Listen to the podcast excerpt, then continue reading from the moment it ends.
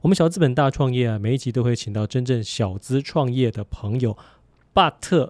今天呢，呃，我尝试着找很多的来宾要来录音，但是他们都没有时间，刚好时间对不上。那怎么办呢？我就想，好吧，那这一集呢，就当成是这个我们开播两年多来，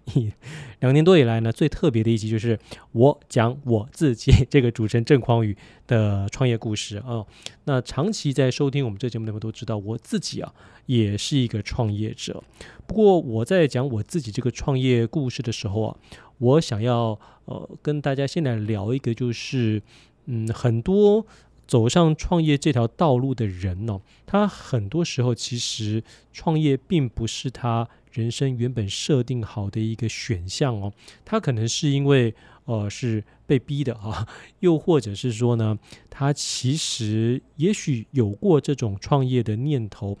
但是因为他可能父母啊，可能他成长的过程之中啊。呃，受到的一些影响或者是打击，所以他即使有一点点创业的想法或者创业的因子在自己的身体里头，却因为这些因素啊，迟迟不敢跨出创业的这一步。那我在说的呢，就是我啊，呃，跟各位朋友报告哈，就我大概是从呃二零一六年啊确定要创业。那其实呢，在更之前的前三年呢，我也曾经啊。试着有想要创个业，就是做所谓的教育训练公司啊。那时候是做提供一些这个相关的课程，但是我现在回头看呢、当时那样子的创业哈、都是小打小闹，又或者更早一点，你可以说我在二零零五年呢、拿到美国的博士学位回到台湾，那个时候呢。我等于是也打造自己个人，就是郑匡宇作家这个品牌啊，呃，连续出了很多的书啊，到后来几年下来累积大概二十几本，同时也发展我这个作为呃主持人呐、哦、这个企业内训的讲师啊，哈、这种种不同的，好像是郑匡宇这个个人的这个品牌，但实际上那个时候我并没有去成立所谓的公司，反而我在美国的时候，我在美国念呃研究所，那个时候是。大概两千年到两千零四年、零五年左右，那个时候我在美国其实有创业，不过真的也算是就是小小的，不是真正的创业，而是虽然设立了公司，但只是因为我必须要给自己多一个收入，但呃，作为留学生，其实你是没有办法这个，就是你不能工作的，你除了给自己的学校。工作之外，你不能够被别人雇佣。但你如果成立一间公司的话，就变成公司可以工作。我当时其实也只是用这个方式啊，这个去呃绕过某些法令的一些限制啊，哈。但怎么样看哈？其实那些在我二零一六年创业之前的这些创业啊，或者个人品牌打造，都只是一个呃尝试啊，或者我们可以说是小打小闹。可为什么会这样子呢？原因很简单，我觉得啊，我一直以来都被我父亲啊、我的母亲啊这样子一个军公教的家庭给限制住。大家知道，我的呃妈妈呢，她是当年的哈是中正高中的老师，而且标准的军公教。那我爸呢，他是曾经当过十几年的兵啊，他是一九四九年的时候就跟着。我们这个蒋公来到台湾的，我们就说是这个老欧啊，是吧？哈，呃，他当时他很年轻啊，他到这个台湾来，因为其实活不下去嘛，自己一个人无亲无故的，只能透过当兵才有固定的口粮，能够活得下来。所以他那个时候呢，呃，就加入了这个军旅，然后服役了大概十几年，发现自己少校呢再也升不上去了，就赶快办退伍，然后就开始他在报社工作啊，哈，本来这个薪水都很不错。结果我父亲哈，他在我大概小学五六年级的时候。觉得自己当记者当久了，这个自己这么优秀啊，这个要外派什么都是派我。然后呢，呃，上面这个老板也不怎么样嘛，凭什么他可以我不行啊？他觉得自己是一个优秀的记者，就心想，那我创业应该也可以成功，所以就创业了。然后很快呢就失败了。呃，跟各位报告，那天我妈跟我聊到这个事儿，说，各位四十年前呢。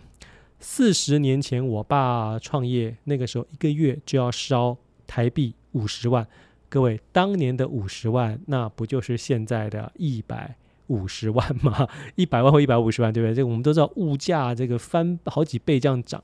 所以我父亲那个时候呢，虽然有几个投资人，但是呢，这个投资人可能一两个月之后呢，就决定抽手了。我父亲他没有办法继续他的这个事业，就只好把它。呃，结束掉啊，哦，就缩编到一个非常非常小，等于是他一人公司这样子，还继续的想要当他这个创业报社社长梦哈。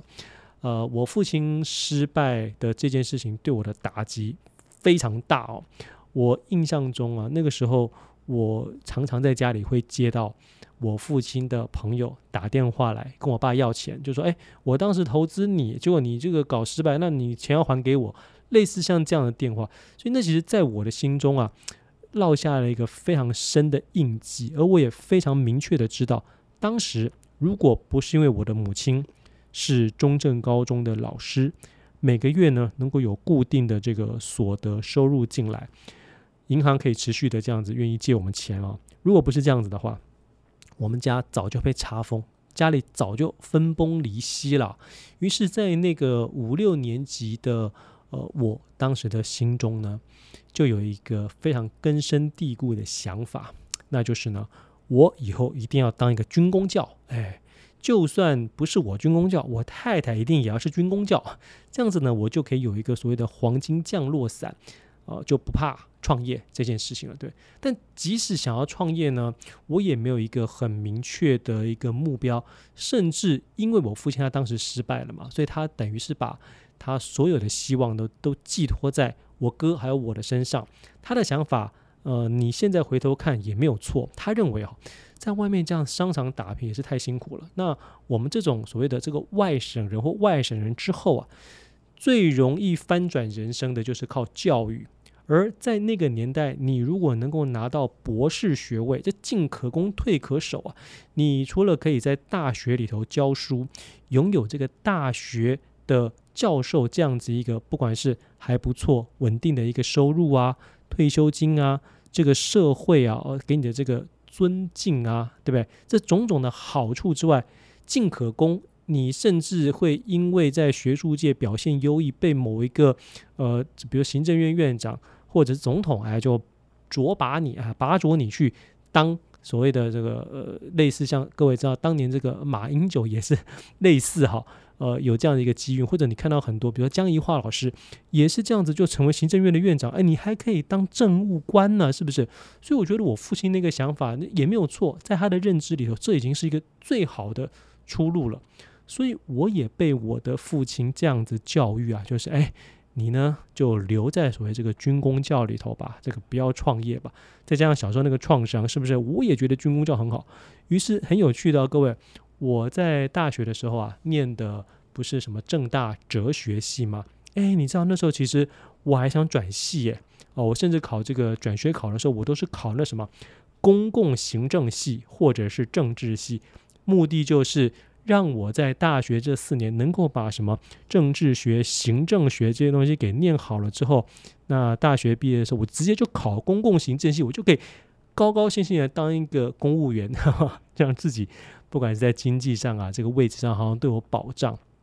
于是啊，我这种呃想要当公务员或者军公教这种想法，一直很根深蒂固的影响着我。所以你看哈、啊，我后来呢，呃，在美国拿了这个博士学位啊，后来呢，我是不是持续啊？走的路都一直是有一个大学的教职当垫底，比如说我那时候回到台湾，诶，我还去找了呃实践大学应用外语系，我甚至呢也去试着去呃甄选这个铭传大学应用外语系的老师，没选上，啊，就因为没选上，我才有这个机会到韩国的弘毅大学教中文，教了七年。那在这个同时呢，我又脚踏两条船的，继续啊，在台湾出书啊，发展我这个作为主持人或者讲者的这个品牌。所以你看，我一直以来就没有办法去跳脱这个军公教的这样子一个思维，因为我认为这才是我的黄金降落伞。各位朋友，你能说这个想法是错吗？其实你以结果论来看，哎，我这样子一方面有一个还不错的经济基础，一方面要去冲，反正冲失败了还有这个大学教职，想一想，其实是没有错的。问题是，我要跟各位说，当你真的想要在一个领域成功的话，你必须要专心，你必须要取舍，因为我如果持续这个大学这个教职，它势必就是占用了我一半甚至更多的时间。那你真正想做，比如创业啊，或者发展个人的这个品牌，可能吗？很难，还是会受到限制哈。所以我后来呢，是因为什么样一个机缘，于是走上创业这条路的呢？让我们先休息一下，待会回来再继续听郑匡宇的创业故事。小资本大创业这一集非常的特别啊，这特别之处呢，就在于我实在是找不到来宾啊，这个来宾刚好时间都没有，所以呢这一集呢就我哎这个唱独角戏啊，因为刚好我自己也是一个创业者嘛，就跟大家来分享一下我郑匡宇的创业故事啊。那么我在上一段有提到，我一直被这个想要拉一个军工教当垫底啊，或者想办法怎么样呢，都要至少有一个军工教这个职位，当做是我的黄金降落伞，那我再去发展其他的。所以就就算别的发展的不好，哎，我至少还有这个军工教的呃收入啊、位置啊，当我的这个垫脚石、黄金降落伞，会有这个想法。都是因为我在小学五六年级的时候经历了我父亲创业失败哈，这个别人打电话到我们家里，这个要要钱讨债，我的这种屈辱感之后呢，我觉得呃无论如何，那我一定要有这个军功照当垫底。呃，这个想法呢，因为什么事情被打破了呢？这个就是因为哈，我后来呢，呃，在二零一三年的时候，那个时候呢。我其实，在韩国的大学教学教中文哈，已经教了大概七年。那嗯，我在呃前一两年哈，就是呃二零一一年的时候啊，就结婚啦。然后二零一二年这个生小朋友啊，刚开始的时候，我太太有跟我到韩国去。那后来因为台湾的这个医疗或者她也比较习惯嘛哈，所以说她就回台湾待产啊，生下了这个宝宝。我那个时候在。韩国哈，就一直有一种感觉，就是我虽然人在这边教书，但是我的心不在韩国了。就特别是我一直想要发展自己，当时哈想要发展自己作为这个主持人呐，哈，呃，作为这个一流的企业讲师这样子的一个品牌，跟你的时间就是被这样切割了嘛。你只有等于寒暑假呀，才能够回来好好经营，那真的是太难了。再加上小孩啊、老婆啊都在台湾。哦，那怎么办呢？后来我就决定啊，这个痛定思痛啊，我就把韩国的这个教职，我就呃跟他 say goodbye 了啊，这非常可惜啊，各位。当时啊，这个我一个礼拜只要工作三天，一天工作四小时，月薪呢大概是台币十二万左右啊，当时的韩币很不错，呃，十二万左右，然后寒暑假。薪水照给，你看这不是肥缺是什么吗？能够把这个肥缺放下，当然是因为我呃还是有自己的梦想嘛，哈，并且呢家人都在台湾，所以我就回到台湾。那回到台湾呢，我也不是你所谓像我现在这样立刻创业，不是啊。我那时候还一直有一点想要做一个所谓这个单打独斗的这种呃，算是呃斜杠创业者啊，就是想说，因为你开公司，你就要经营管理嘛。你就必须要去呃做更多的一些精神上啊、呃、生理上这个劳力上的一些付出嘛，才能把这个公司管好，才能茁壮。那我如果就是打个人品牌，我、举个例子，各位你看，像比如说可能阮木华大哥，对不对？他也没有所谓的这个开一个大公司啊，好像就是他自己一个人，自自己就是一个品牌。那你只要能够把自己的品牌做好、照顾好，是不是有非常多的一些演讲啊、出书啊、授课啊，这各种东西都来了，对不对？哈，这也不错，自己一个人这样子也可以过得挺好的。我想一个月二三十万，至少是。跑不掉的。我当时哈还是谨小慎微哈，就不敢做太大，因为我觉得这样子呃会是一个比较轻松哦，或者我比较熟悉的路子。那我觉得创业这件事情啊，它很多时候就是会 push 你哈，让你呢去呃开发自己更多的潜能。因为很多事情就是这样的，你不去试，你永远不知道自己能够试到什么样的程度。当然了，我们留在自己的舒适圈哈，这是蛮舒适、蛮不错的。问题是你这个舒适圈呢，常常哈会因为时代的一些变化，或者一些因为一些意外，它就变得不舒适了，或者没有办法让你这么舒适了，对吧？啊，所以我当时呢，其实本来的想法就是啊，回到台湾，那我就打造自己个人的品牌啊，当这个企业讲师啊、主持人。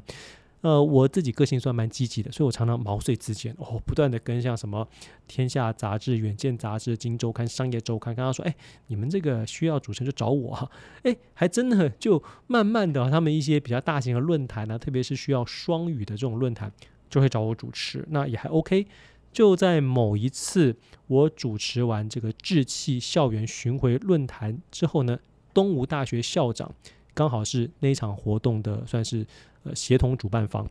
潘校长潘维大校长就跟我说：“哎，那个郑先，我觉得您很不错哦，我们学校蛮需要您这样的人才。你好像是有在韩国的大学教中文的经验是吧？我们这个也有一个华语教学中心，需要找一个营运者副主任，您愿不愿意过来？哎，各位，我还就真的跑去东吴大学的华语教学中心当了快两年的副主任了。为什么？”因为我心里还是觉得，在大学教书这件事情，你看，除了有光环，还是不是一个比较稳定的一个收入呢？对不对？所以你看，我一直到一直到三十八岁的时候，我都还是被这个呃军公教思想啊给限制、给钳制住哈。结果呢，我在这个东吴大学华语教学中心干了两年之后呢，我还是觉得真的不行。呃，我自己有我自己想做的事情。那呃，在学校这个工作当然是很很不错啊，对不对？给你很好的一个，不管是名声啊，又或者是呃收入也还 OK。可是因为我自己当时还是希望可以呃打造自己的品牌啊，或者做这个呃公司。那你在别人的这个企业，或者是不管是学术机构也好，你在别人的底下做，你还是。应该要花大部分的时间在别人的这个工作上，不是吗？啊，至少一天八小时都得在那儿，还是会限制我自己的发展啊。所以后来我就还是决定，哎呀，那我就把东吴的大学工作给给结束掉，呃，专心的做自己的这样子的一个自品牌啊，又或者是自己的公司。刚好那个时候我太太本来也是在别人的公司工作，那她也是觉得，呃，公司的一些发展可能有点受限，所以她就跟我们一起。就创立了现在我们这个公司叫做环宇轩行，叫做一起来好好的干啊。那我跟各位说，这个从头开始哈、万般艰难啊，真的是举步维艰。我从你说在这个韩国是大概十二万，加我其他写作演讲的一些收入，我一个月也差不多二十万。一回到台湾，收入从零开始。我把东吴大学的这个工作辞掉，回到台湾，呃，在在台湾重新开始，又是从零开始哦，所以我非常习惯从零开始啊。那从零开始呢，呃，其实很有趣哦。我跟我太太一开始我就跟她说，哎，那个现在呢，这个共享经济很夯，我们来搞一个 App 啊，这个 APP 呢，就是这个呃共享经济的概念哈，就像 Airbnb 一样，但是我们来做。停车场，你看怎么样？就是停车位，就你家里这个，比如说我自己啊，在社区，我们住的社区有停车位嘛。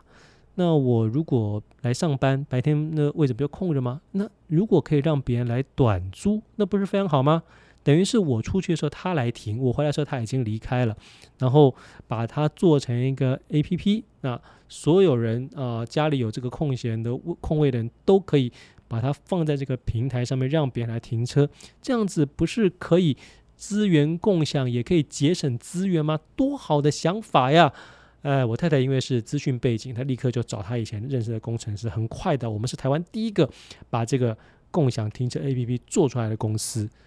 So what？各位，这个。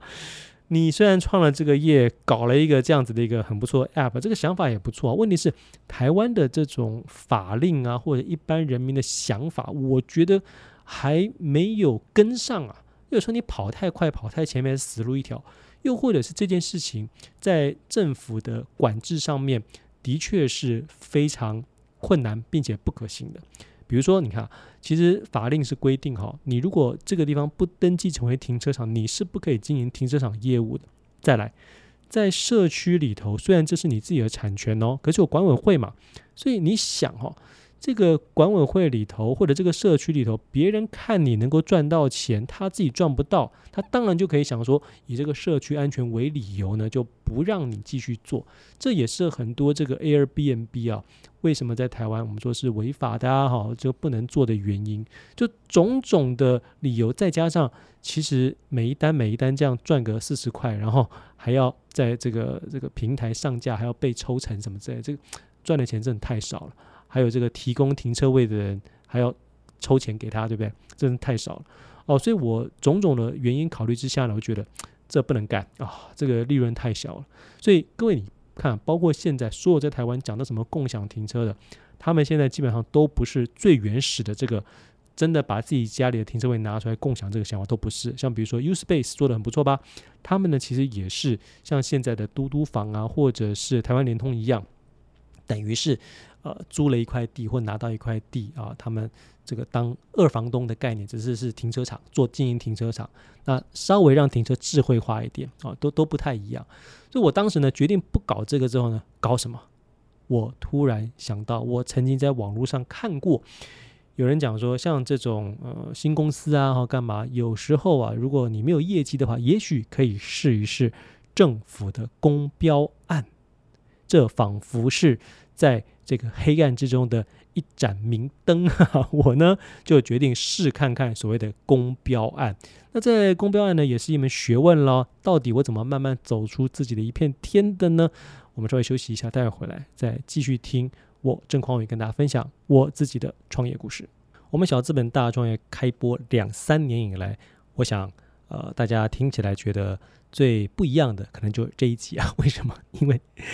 没有请到特别来宾啊，所以呢，我灵机一动就想，那不然这样子好了。可能很多朋友也对于我自己创业的故事啊，会有点好奇啊。过去呢，在跟其他来宾啊做节目的时候呢，我大概有时候有透露一些，但是并没有很完整的去跟大家聊一下我创业的故事。那我想我自己的创业哈，呃，从一开始的起心动念啊，中间经历的这些挫折困难如何克服啊。应该也会让很多朋友获得共鸣。比如说，我在前两段是不是提到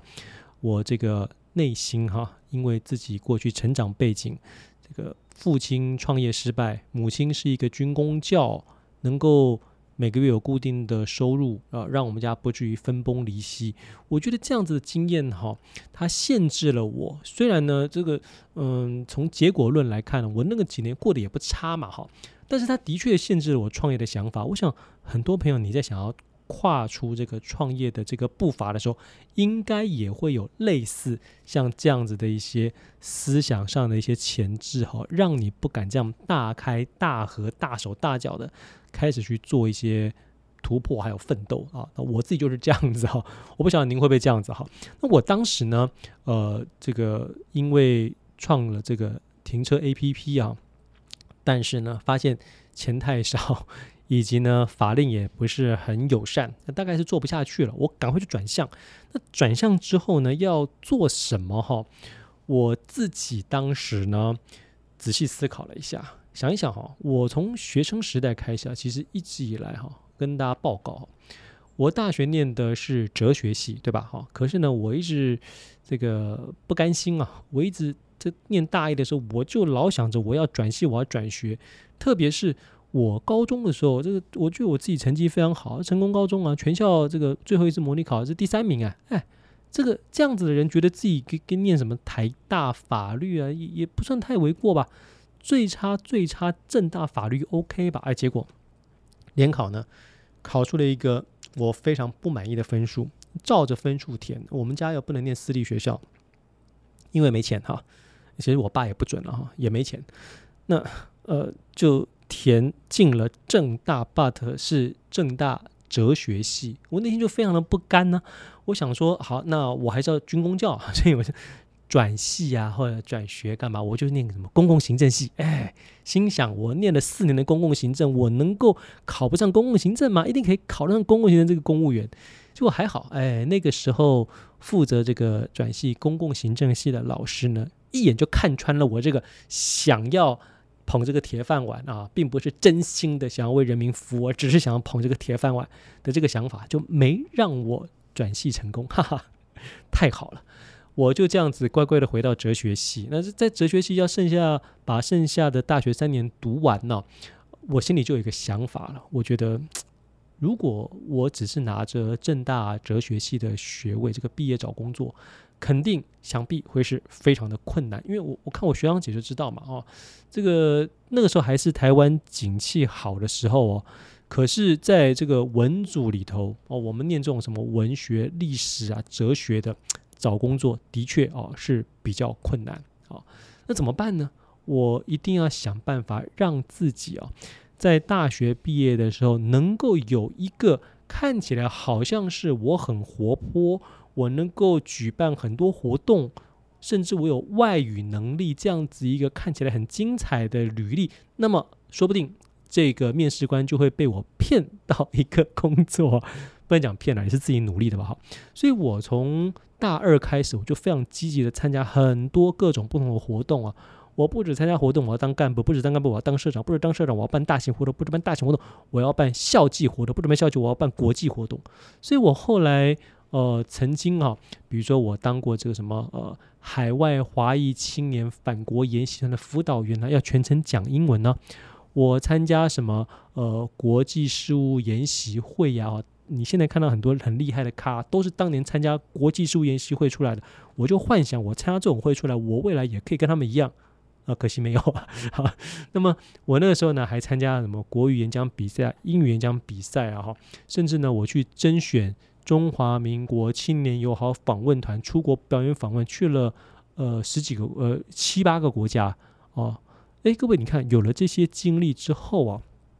真的。我在大学毕业的时候，其实我找工作不是太担心呢，因为嗯，面试官你要跟我呃问呃，比如说你想要问我说，哎，那你好像办过这些活动啊啊，那你怎么做的？我因为是主办人嘛，所以我就可以很清楚明确的讲说我怎么做的，这样可以呈现我这种运筹帷幄、沟通协调，甚至是他如果用英语跟我面试，哎，我英语可以讲得比他好的时候，哎。那他就会觉得这是一个人才啊啊，就可以让我这个给我这个工作，对吧？哈，结果我这个大学四年的这些努力呢，哎，都没有用上，呵呵，因为 因为我后来呢，呃，我父亲不是很希望我拿到博士学位嘛，所以我就考上了公费留学啊，去美国念舞蹈史、舞蹈理论，心想着拿到博士学位回到台湾就可以在大学当学者啦，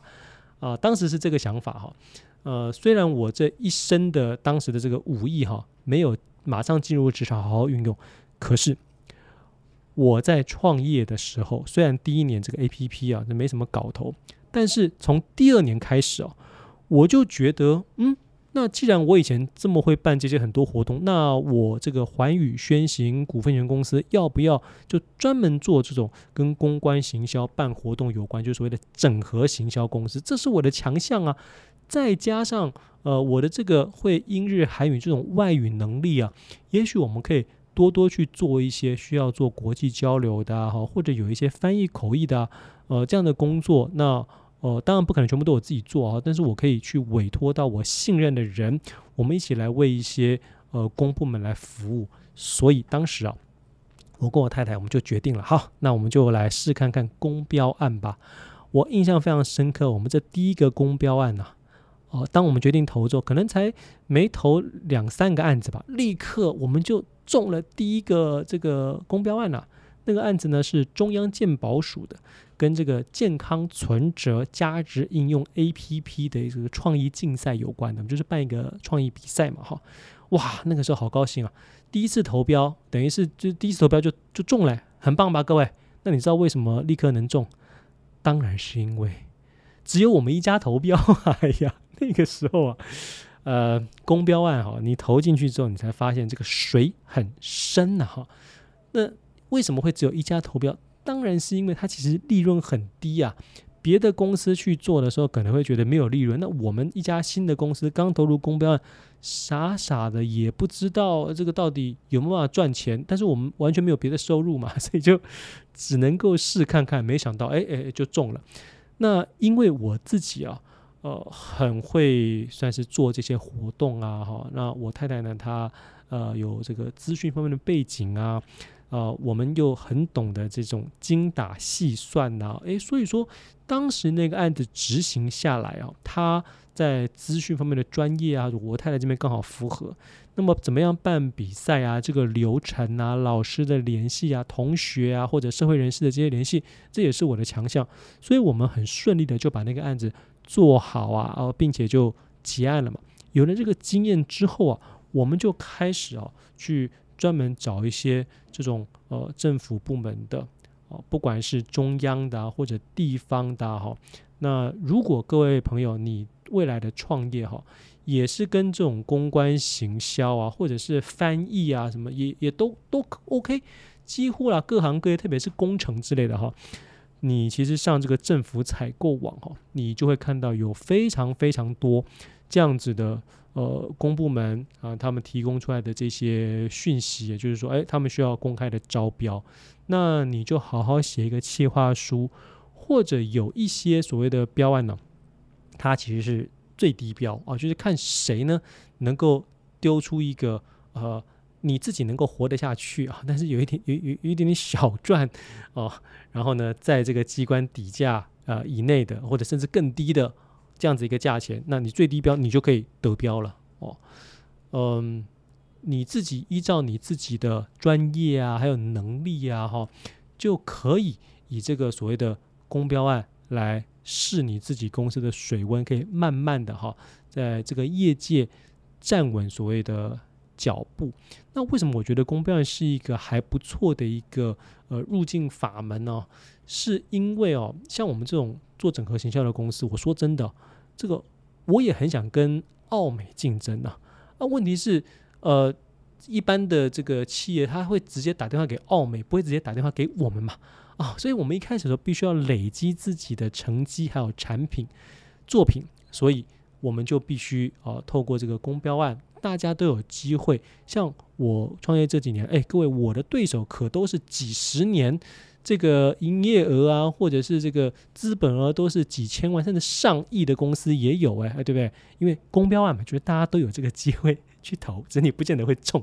但最起码你可以让别人看到你，而且。我自己经历过的很多标案，我必须说哈，虽然很多人说公标案是很黑的，可是我经历的基本上都还是蛮公平、公正、公开的。那我们也有这个打败很知名的公司拿到标案的也有啊，哦，所以我觉得这的确是一个刚开始创业的人。那当然，因为业种会有不同哈，你如果也是。呃，乘坐像我们这样子啊，公关行销、整合行销的广告方面的，你可以试一试公标案，它未尝不是一个让你能够呃职涯啊、呃、能够走得比较这个顺利的一条路。我们先稍微休息一下，待会回来我们再继续呃跟大家分享我自己郑匡宇的创业故事。我们小资本大创业每集都是请到这个小资创业的朋友。那么这一集非常特别啊、因为就是我，呵 呵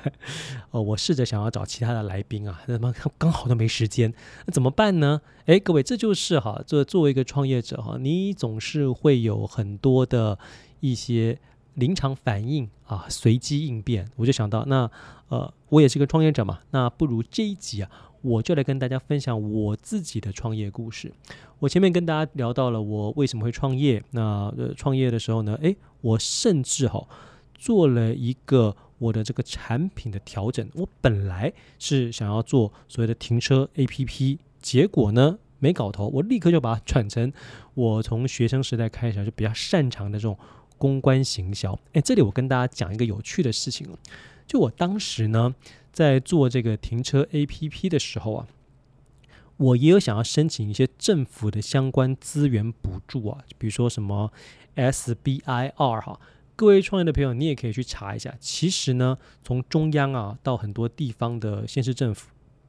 都有像这样子的一些补助。这个补助呢，可能是你的产品，如果是有一些这个科技啊，哈，或者是一些设计啊，甚至你的用料材质哦，如果比较特别的话，他们都有一些这种什么研发补助的哦，材料的这个补助，都可以去申请看看。那像呃前一阵子不是因为因为疫情的关系嘛，那也有很多公司真的活不下去了，哎，政府也很愿意哈，就也是拿我们纳税人的钱啊，就提供大家补助。那你一定要非常。呃，去让自己 open minded 的，并且去打开自己的眼睛，去看这些相关的，可以协助让你的创业呃更好，或者帮助你度过难关的一些补助啊，你都一定要去申请看看哦。你不要想说，哎呀，这些可能都是内定的，或者我申请不到啊，没有这回事。哎，各位，你只要好好的把你的这个呃计划书啊写好，都是非常有机会的，跟我们去投这个公标案一样。那么我当时呢，有想要去投，因为我们毕竟这个 app 是一个科技嘛，哈，我就想投这个所谓的 SBIR，看能不能拿到一些补助啊。这种创新研发补助呢，它是可以，对，比如说补助你百分之三十到四十啊，最多不超过百分之五十。那你只要有一些新的 idea，都可以试试看看。我当时把我们这个做出来的成品啊，这个去呈现的时候啊，我不禁想说，哎。这个应该是十拿九稳吧，没问题吧？哎，结果呢，因为种种的考量，机关没有给我啊。呃，评审委员那个时候很有趣啊，他说他这样子听我简报啊，并且看了我的过去的一些介绍，他直接跟我说：“呃，郑先，其实我们都觉得你创业应该做这种公关行销、整合行销，应该会成功吧？你的利基点都在这里啊，你干嘛搞一个这个停车 APP 呢？”各位，我把这个故事拿出来跟大家分享，就是因为很多时候啊，旁人可能都比你自己这个创业者要看你自己看得更清楚啊啊！有时候我们会因为种种原因啊，比如说我自己当时可能觉得，哎，这个停车 APP 啊，哈。比较 fancy 呀，啊，又是高科技，又是跟这个国外哎这个接轨的，好像是跟 Airbnb 一样的概念，只是我是做停车场，有没有多厉害？你会有这样子的思考上，还有行动上的盲点，但是你的亲朋好友或者是这些所谓什么委员呢，他们可能看得比你更清楚。所以，如果他们给你一些不错的建议的话呢，我建议你就还是听了吧，哈 哈啊，千万不要觉得啊不行，哇，这是一定要照着我自己的想法哈，那就有可能啊搞到山穷水尽啊，万劫不复哈。当然了，我当时也是这个痛定思痛啊，这个想清楚了，觉得的确创业呢还是以自己有基础的事情来做会比较好。所以我后来呢，我们公司呢就基本上就是去。转向了哈，就开始做这些呃，筹政府标案里头，我们去做这些跟这个公关行销啊、整合行销啊，或者是拍影片呢、啊、有关的这些案子来开始做。那因为我自己啊，各位你看，我呢，呃，从二零零五年出版第一本书到现在哈，也出了二十一本了。这哎，我有这么多出版的经验，所以我们自己公司呢也可以。做一些呃出版品啊，包括呢帮别人做这个呃设计啊，哦或者是书籍啊、专刊的出版呐、哦甚至是他们如果想要做一些教育训练，因为我自己就讲师嘛，哦所以说我是可以找到呃跟我一样 level 或者比我更优秀的一些老师集合在一起，来确保这些老师的品质，来打包成相关的啊、这些政府单位可能需要的这个教育训练的课程，再加上我不是会英日韩语吗？哦，所以说有一些这个公部门哈，他们就是有这个需求，比如说他们呃，像比如说台北库克云好了，台北库克云呢是台北市政府提供的一个线上免费的这样子的课程哦，从国小、国中、高中到一些呃社会人士、呃大学生都可以上的这些课程，他们拍好了这些影片之后呢，毕竟我们台北是台湾，我们是首善之都嘛，对不对？是首都哦，所以说我们就呃政府单位就希望。他的这个台北库克云上面的课程呢，呃，还可以加个英文的字幕，又或者是加上这个英语的配音，诶，那这不就是我公司的强项吗？我就可以找到我觉得呃是非常优秀的人，做了翻译之后呢，找我结识的这些外国的在台湾有合法居留工作权的友人，就可以来进行像这样子的呃，不管是翻译啊，或者是配音啊之类的。那像这样子的工作，诶，就能够让我的公司啊，有很多很多哦不同的这些标案呐、啊，就都可以做。那业务呢，算是呃持续啊稳定的在成长啊。但我跟大家说哦，这个创业哈、绝对不会有简单轻而易举的事情。我跟大家说我自己的一个反呃，算是反思啊哈。我呢刚开始创业的时候，其实我会真的有点担心去增援、去扩大的原因，是因为呢，我总觉得我先拿到了一个案子之后呢，我再来增援嘛。可是各位你要知道，你如果不先增援，你可能根本拿不到这个案子。又或者是说，你这个刚开始创业的这种小资创业的朋友，就很容易陷在一个哎，那今天这这这个工作哈。那我自己来做好了，哎，我自己做是不是就可以把这个钱给省下来？那呃，算是公司就有营收。问题是你没有想到，你如果能够去雇佣到不错的员工，让员工来帮你做这个事情，然后你去拿更多更大的案子，这样子你的公司才能够发展，才能成长，而不会永远只是一人的公司嘛。所以大家一定要有一个很清楚的概念，就是哈。嗯、呃，为什么我们没有办法呃所谓赚大钱的原因，基本上就是因为我们没有办法让我们的时间还有劳力是能够倍增的。各位，你看啊，像医生啊、会计师这样子的角色，再怎么样赚钱，他们还是得用他们的这个身体赚钱。那因为时间跟劳力没有办法倍增，所以他们没有办法赚进大量的财富，超大量的财富，对不对？比起一般人当然是不错，因为他们有专业能力，但是很难赚取所谓大量的财富。那什么人会有钱呢？就是医生里头，他因为医术非常好，我们就说医美好了，然后他开始想办法去开其他的分店，以他这个人训练出其他不错的医师，然后来做出这个医美的品牌。之后呢，他的劳力跟时间。不就因为他有雇佣不同的员工，有开分店，因而得以倍增吗？所以他才能够，甚至这个公司做一做，到时候呢，呃，变成股票上市，那这个股票值钱呢，所以他的财富呢就能够暴增。这就是因为他能够把时间跟精力倍增。我想很多创业的朋友，你可能也要有这样的一个想法跟规划。当然了，我能够理解啊，不是每个人都想要做那种大公司啊，呃，有一些人他觉得说，诶，我能够呃得自己得以温饱哦，然后过得比其他人稍微好一点，